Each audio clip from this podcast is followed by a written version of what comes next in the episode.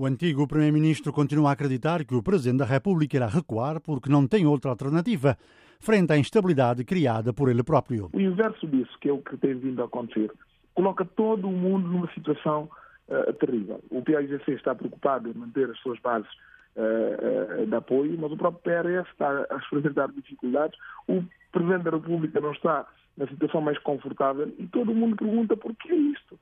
Por que isto num momento em que todos os indicadores dizem que eh, no último ano, no ano da governação que este governo teve, conseguimos resultados eh, que, que, que só são comparáveis aos melhores momentos da Guiné-Bissau. Por que tudo isto?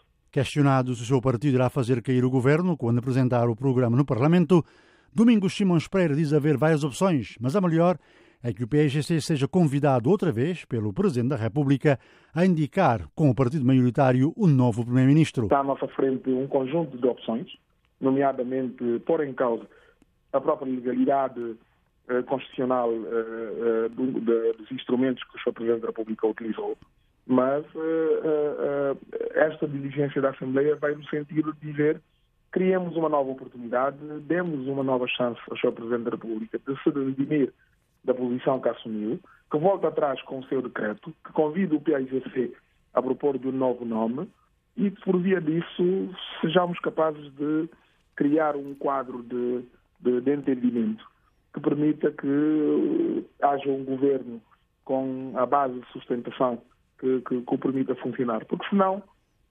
todo, todo, todo o resto estaria sob um, um pilar muito fraco. Na conversa com a Voz da América, Domingos Simões Pereira admitiu que se o que está em causa é o relacionamento entre ele e José Mário Vaz, o PAIGC saberá responder à altura, ou seja, Simões Pereira não será candidato a chefe do governo.